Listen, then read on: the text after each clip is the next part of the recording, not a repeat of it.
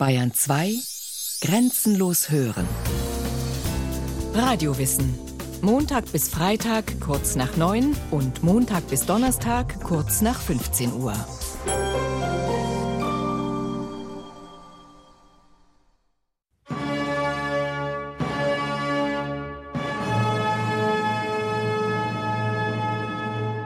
Diese Gärung, die nach allen Seiten hin wirkt, hat alles, was sich ihr darbot, mit Heftigkeit ergriffen, gleich einem Strom, der seine Dämme durchbricht. Von den Prinzipien der Wissenschaften an bis zu den Grundlagen der offenbarten Religion, von den Problemen der Metaphysik bis zu denen des Geschmacks, von der Musik bis zur Moral, ist alles diskutiert, analysiert, aufgerührt worden. Der französische Philosoph und Aufklärer Jean-Baptiste d'Alembert alle Menschen sind von Natur aus gleichermaßen frei und unabhängig und besitzen gewisse angeborene Rechte. Und zwar den Genuss des Lebens und der Freiheit und dazu die Möglichkeit, Eigentum zu erwerben und Glück und Sicherheit zu erstreben und zu erlangen. Artikel 1 der Verfassung des US-Bundesstaates Virginia, in der zum ersten Mal die Menschen- und Bürgerrechte garantiert werden, geschrieben im Jahr 1776. Es sind zweifellos vor allem die Bürger, das aufstrebende Bürgertum, was die Aufklärung äh, trägt. Es gehören auch Adelige dazu, vor allen Dingen der niedere Adel äh, gehört dazu. Und man darf jedenfalls in Deutschland nicht vergessen, dass eine Reihe von Theologen auch zu den Aufklärern gehörte. Werner Schneiders, Philosophieprofessor an der Universität Münster und einer der herausragendsten Forscher über die Epoche der Aufklärung.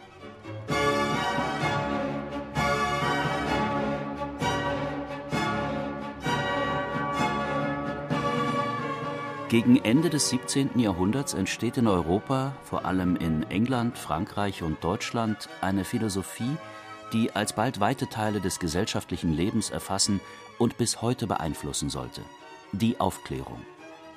Auf sie gehen so unterschiedliche Ereignisse wie die amerikanische Verfassung, das moderne Schulwesen, die Strafprozessordnung und schließlich die französische Revolution zurück. Zum ersten Mal seit der Antike wird die Philosophie wieder praktisch, und zum ersten Mal in ihrer Geschichte ist sie nicht ausschließlich eine Angelegenheit der Fachphilosophen an Universitäten und Akademien. Aufklärung bedeutet nämlich zuallererst Selbstdenken, sich nicht auf Autoritäten zu verlassen und der eigenen Vernunft die führende Rolle zuzusprechen.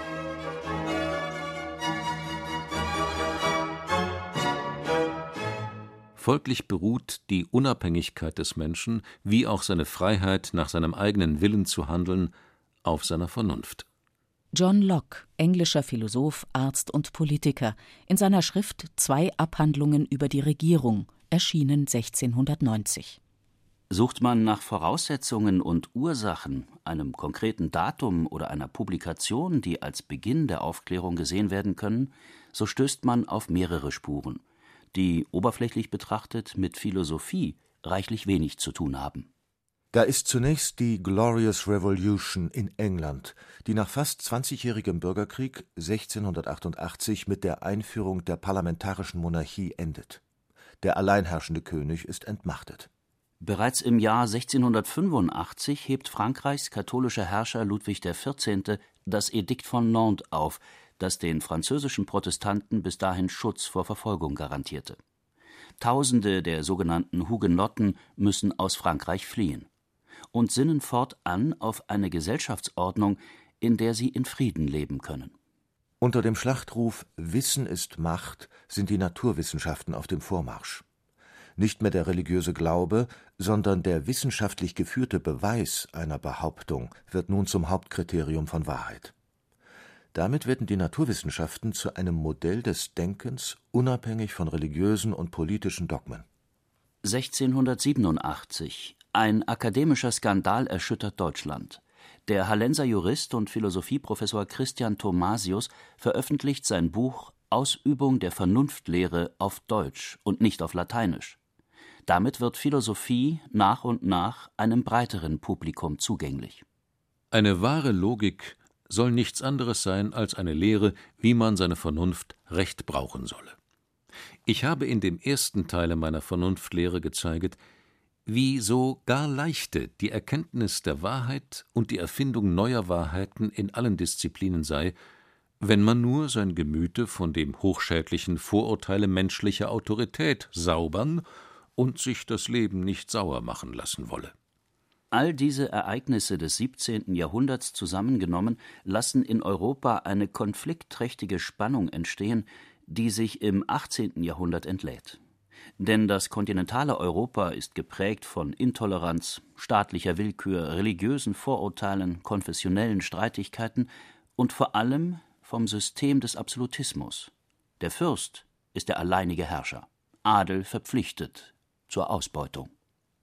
Der wohl bekannteste Aufklärer, François-Marie Arouet, der sich selbst Voltaire nennt, kommentiert diese drückende Atmosphäre. Man fragt sich heute, bei welchen Menschenfressern diese Probleme aufgeworfen und praktisch gelöst worden sind. Wir müssen gestehen, dass dies bei uns geschah. In den gleichen Städten, in denen man sich nur für Opern, Komödien und Bälle, für die Mode und die Liebe interessiert. Die Philosophie, die sich jahrhundertelang mit so wichtigen Fragen beschäftigte, wie viele Engel auf einer Nadelspitze Platz haben, fängt an, sich einzumischen, sich Gehör zu verschaffen in einer Welt, die längst reif ist für die reine Luft des freien Denkens. Man könnte sogar noch weitergehen und sagen, die Philosophie wird militant. Sie versucht also Vorurteile, Irrtümer, Fanatismus, Schwärmerei und so weiter und so weiter regelrecht zu zerstören. Das ist ihr Programm. Und die Aufklärung war insofern eine gewisse Abwendung von der Theologie. Es gab zwar auch in der Aufklärung den Versuch, die Theologie vernünftig zu reformieren, das heißt eine vernünftige Religion oder wie Kant später sagt, eine Religion innerhalb der Grenzen der bloßen Vernunft zu definieren. Aber ihr eigentliches Interesse ist eine vernünftige Daseinsordnung zu finden. Und deshalb hat ja auch das sogenannte Naturrecht eine Konjunktur in der Aufklärung, nämlich man versucht die Rechte und Pflichten des Menschen zu definieren, was bekanntlich zur Erklärung der Menschenrechte in der Französischen Revolution geführt hat. Also das ist die gesamte Hinwendung zur Praxis und was damit zusammenhängt, zur Pädagogik. Die Medizin wird verbessert, das Justizwesen, Abschaffung der Folter, der Hexenprozesse und so weiter. Das hängt alles damit, glaube ich, zusammen. Die Voraussetzung für diese Ideenlawine ist die Entwicklung dessen, was wir heute Öffentlichkeit nennen. Denn das Denken und Diskutieren spielt sich von nun an nicht mehr nur in den Universitäten oder an den Fürstenhöfen ab. In England entstehen die Debattierclubs. Hier diskutieren Geschäftsleute, Philosophen und Politiker darüber, wie ein gerechter Staat aussehen sollte. In rascher Folge werden Zeitungen gegründet, denn ein neues Verfahren ermöglicht den massenhaften und preiswerten Druck.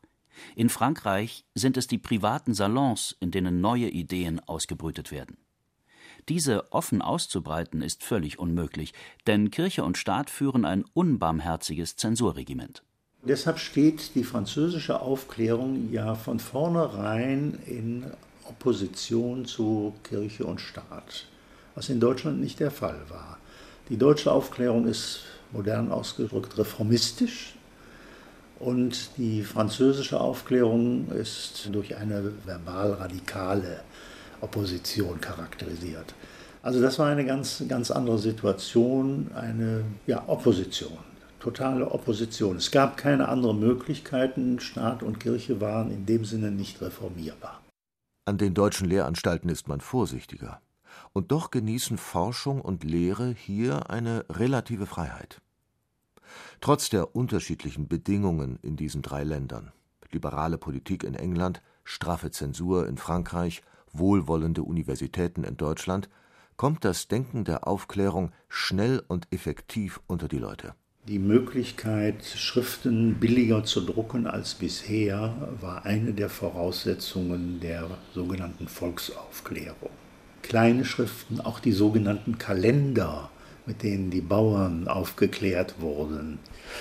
Also in Frankreich wurden zumindest in der ersten Hälfte der Aufklärung Schriften hauptsächlich in Manuskriptform oder in Raubdrucken mit fingierten Druckorten und so weiter verbreitet, weil es die Zensur, die kirchlich-staatliche Zensur es gar nicht anders zuließ. Das Denken der Aufklärung ist facettenreich und deckt die unterschiedlichsten Sphären des menschlichen Zusammenlebens ab. So erscheint es zunächst befremdlich, dass sowohl die englische Gartenbaukunst als auch der Roman Robinson Crusoe zur Aufklärung gezählt werden können. Die Fülle von Veröffentlichungen im 18. Jahrhundert macht es schwer, die Aufklärung lupenrein und allgemeingültig zu definieren. Professor Werner Schneiders beschreibt die Schwierigkeiten dieses Versuches. Das können Sie auf zweierlei Weise machen. Sie können einerseits sagen, wogegen hat sich die Aufklärung gerichtet. Dann kommen also als Ihre Hauptfeinde, jedenfalls was sie dafür hielt, Vorurteile, Volksirrtümer, Schwärmerei, Aberglauben und so weiter in Frage. Und Sie können es so versuchen, dass Sie sagen, was waren die Orientierungspunkte der Aufklärung, was waren ihre Ideale. Aufklärung ist ja zunächst definiert als Aufklärung des Verstandes, das heißt Klärung der Begriffe, Ernüchterung des Denkens und so weiter. Dann aber auch, so wie Kant es dann später gemacht hat mit seiner berühmten Definition, Ausgang aus der Unmündigkeit, auf Freiheit bezogen. Das sind vielleicht die vordergründigen Hauptpunkte. Was aber in den Blick fällt, wenn man die Schriften aufschlägt, sind immer so Begriffe wie Tugend und Glück. Also Vernunft und Freiheit, beziehungsweise die Verbreitung von Vernunft und Freiheit soll der Verbesserung des Menschen dienen, die Verbesserung des Verstandes soll der Verbesserung des Willens dienen, der Mensch soll tugendhaft werden. Und dadurch, so glaubte man damals, soll er glücklich werden. Doch um den Menschen verbessern zu können, muss man ihn erreichen. Und das ist fast unmöglich, wenn man für seine Gedanken eingekerkert oder gar zum Tode verurteilt werden kann. Um die Zensur an der Nase herumzuführen, sind die maßgeblichen Ideen der Aufklärung oft in eine erzählerische Form verpackt. Es entsteht, hauptsächlich in Frankreich, die Gattung des philosophischen Romans, die es den Zensurbehörden schwer macht, die Autoren zu belangen. Denn immer wieder können sie sich darauf zurückziehen, dass das Erzählte lediglich erfunden ist und nicht die Meinung des Autors widerspiegelt. Ein Trick, der den Denker neuen Typs entstehen lässt, der gleichzeitig Literat ist. Werner Schneiders beschreibt den Unterschied zwischen dem neuen Typ des französischen Philosoph und dem, was wir im Allgemeinen unter Philosoph verstehen. Diese sogenannten Philosophen verstehen sich ja hauptsächlich als Jean de Lettres. Sie sind Literaten oder sie sind, wie man modern sagen könnte, kritische Intellektuelle. Damals nannten sie sich zum Teil auch Freigeister, Esprit fort, Starkgeister. Also sie sind ja auch mit ganz wenigen Ausnahmen an keiner Universität tätig sondern sie schreiben. Sie müssen sich aber natürlich auch ernähren und das kann man nicht nur durch Schreiben, damals jedenfalls nicht. Und dafür brauchten sie Mäzene. Die deutschen Fachphilosophen waren Beamte, sie wurden von ihrem Fürsten besoldet. Die französischen Philosophen waren von ihren Mäzenen abhängig. Das ist eine ganz andere Kultur als in Deutschland, was aber damit zusammenhängt, dass es in Frankreich eine Zentralmonarchie gibt mit einer Hauptstadt, in der sich alle großen Geister sozusagen sammeln. Diese Sammlung der großen Geister in Paris führt zu einem Projekt, das wie kein anderes mit dem Denken der Aufklärung in Verbindung gebracht werden muss. Die sogenannte Enzyklopädie, ein gewaltiges Lexikonwerk, an dem zeitweise bis zu 200 Autoren beteiligt sind. Ihre Herausgeber, Denis Diderot und D'Alembert, wollen das gesamte Wissen ihrer Zeit den Menschen zur Verfügung stellen. Denn Wissen, so ihre Überzeugung, macht Menschen unabhängig, immunisiert sie gegen Vorurteile, Aberglaube und Dummheit und sorgt schließlich dafür, dass sie in der Lage sind, einen Staat zu führen. Denis Diderot in seinem Vorwort zur Enzyklopädie. Der aufgeklärteste Mensch wird darin Ideen finden, die ihm neu sind, und Tatsachen, die er nicht kennt. Möge die allgemeine Bildung so schnell fortschreiten, dass es nach 20 Jahren in tausend Seiten von uns kaum noch eine Zeile gibt, die nicht etwas überall Bekanntes sagt. Es ist Sache der Herrscher der Welt, diese glückliche Umwälzung zu beschleunigen. denn sie können den Kreis der Aufklärung erweitern oder einschränken. Gelobt sei die Zeit, in der sie alle begriffen haben, dass ihre Sicherheit darin besteht, über gebildete Menschen zu gebieten. Die Enzyklopädie saust wie ein Hammerschlag in die französische Gesellschaft. Denn von nun an kann jeder nachlesen, wie die Definition des Begriffes Religion aussieht, die nicht von einem Theologen geschrieben ist. Was Regierung bedeutet, unabhängig davon, was ein Fürst darunter versteht. Durch die Enzyklopädie wird vor allem eines deutlich. Wir haben als Menschen die Möglichkeit, uns mit Hilfe des bloßen Verstandes in der Welt zu orientieren. Wir brauchen keine kirchlichen oder staatlichen Autoritäten, die für uns das Denken übernehmen. Wir werden wohl nie so glücklich sein wie die Dummköpfe, aber versuchen wir es wenigstens auf unsere Art. François-Marie Arouet, genannt Voltaire. Satzungen und Formeln sind die Fußschellen einer immerwährenden Unmündigkeit. Wer sie auch abwürfe, würde dennoch auch über den schmalesten Graben einen unsicheren Sprung tun, weil er zu dergleichen freier Bewegung nicht gewöhnt ist. Der deutsche Philosoph Immanuel Kant. Für was sollte es gut sein, unser Glück in der Meinung anderer zu suchen, wenn wir es in uns selbst finden können? Überlassen wir anderen die Sorge, die Völker über ihre Pflichten zu belehren, beschränken wir uns darauf, die unseren gut zu erfüllen. Jean-Jacques Rousseau, Philosoph und Schriftsteller, Autor der Schrift Der Gesellschaftsvertrag. Zwar wurde die Enzyklopädie zeitweise verboten, doch die politischen Debatten darüber, ob der aristokratische Staat, die unumschränkte Herrschaft des Adels, tatsächlich so Gott gegeben war, wie jahrhundertelang behauptet, wurden immer intensiver und nahmen an Schärfe zu. Das wirtschaftlich aufstrebende Bürgertum, die Klasse der Händler, Kaufleute und Bankiers, strebte auch nach politischer Macht. Im Denken der Aufklärer fanden sie ihre nötige Munition für den Kampf gegen Klerus und Aristokratie. Denn Denker wie der Engländer John Locke sprachen der Obrigkeit sowohl das Recht als auch die Fähigkeit ab, sich um das Seelenheil ihrer Untertanen zu kümmern. Die Freiheit des Menschen in der Gesellschaft besteht darin, unter keiner anderen gesetzgebenden Gewalt zu stehen als der, die durch Übereinkunft in dem Gemeinwesen eingesetzt worden ist. Mehrere haben ja, wenn auch nur für ein paar Tage, in der Bastille gesessen und Voltaire hat sogar Prügel beziehen müssen. Das war, gehörte noch zu den möglichen Strafen damals. Ja, es war ein katholisch, dogmatisch, monarchistisches System. Und das war nur im Ganzen zu attackieren oder man musste sich einpassen. Andere Möglichkeiten gab es nicht. Ich beabsichtige zu untersuchen, ob es in der bürgerlichen Verfassung irgendeinen gerechten und sicheren Grundsatz der Verwaltung geben kann, wenn man die Menschen nimmt, wie sie sind, und die Gesetze, wie sie sein können. Man wird mich fragen, ob ich Fürst oder Gesetzgeber sei, um berechtigt zu sein, über Politik zu schreiben. Ich antworte Nein und schreibe gerade deshalb über Politik.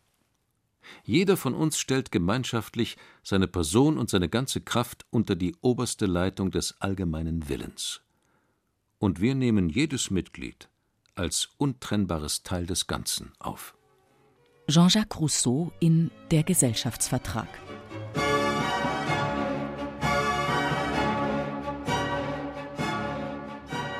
Das Denken koppelt sich ab von allen Beschränkungen. Es überschreitet Grenzen, die lange für unüberschreitbar gehalten worden waren. So lösen sich im Jahr 1776 13 Kolonien vom englischen Mutterland und gründen die Vereinigten Staaten von Amerika mit der ersten demokratischen Verfassung der Moderne. Und auch in den Wissenschaften und ihrer praktischen Schwester der Technik kommt es im letzten Drittel des 18. Jahrhunderts zu einem Erdbeben, das alles durcheinanderwirbelt. Entdeckung des Südkontinents Australien, Erfindung des Blitzableiters, Konstruktion der ersten Dampfmaschine. Der Planet Uranus wird gefunden. Erster Flug mit einem Fesselballon.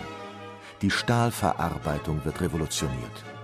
Die elektrischen Impulse in unserem Nervensystem werden entdeckt.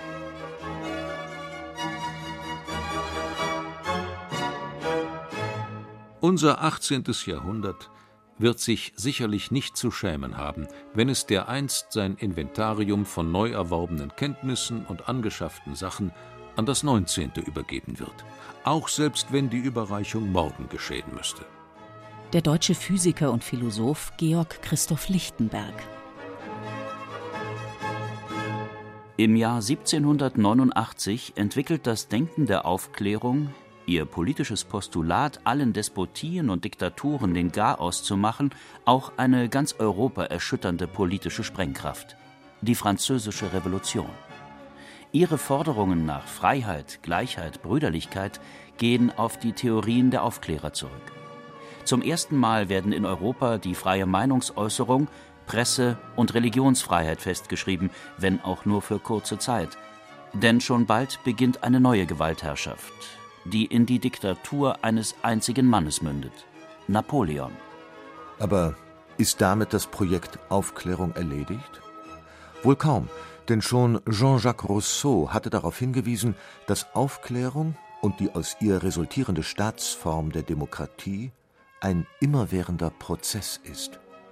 Schließlich will ich noch bemerken, dass keine Regierung in so hohem Grade inneren Erschütterungen ausgesetzt ist als die demokratische weil keine andere so heftig und so unaufhörlich nach Veränderung der Form strebt und keine mehr Wachsamkeit und Mut zur Aufrechterhaltung ihrer bestehenden Form verlangt. Ich glaube, dass kein vernünftiger Mensch glauben kann, dass man die Aufklärung des 18. Jahrhunderts einfach wiederbeleben könnte und hier neu propagieren könnte. Aber Aufklärung ist ja ein Begriff, der nicht nur historisch ist, sondern ist ja zunächst mal und immer wieder ein universal zu gebrauchender Begriff, ein programmatischer Begriff, der eine bestimmte Aktion bezeichnet, auch militärische, sexuelle Aufklärung und so etwas, also Aufklärung von Tatsachen und Begriffen. Und in diesem Sinne ist ja Aufklärung eine unvollendbare Aufgabe. Und auch das, was die Aufklärer sich als Feinde vorgenommen haben, hat ja nicht aufgehört. Die Welt ist ja immer noch voller Aberglauben. Und gerade auch der politische Aberglaube ist ja heutzutage noch ein großes Problem.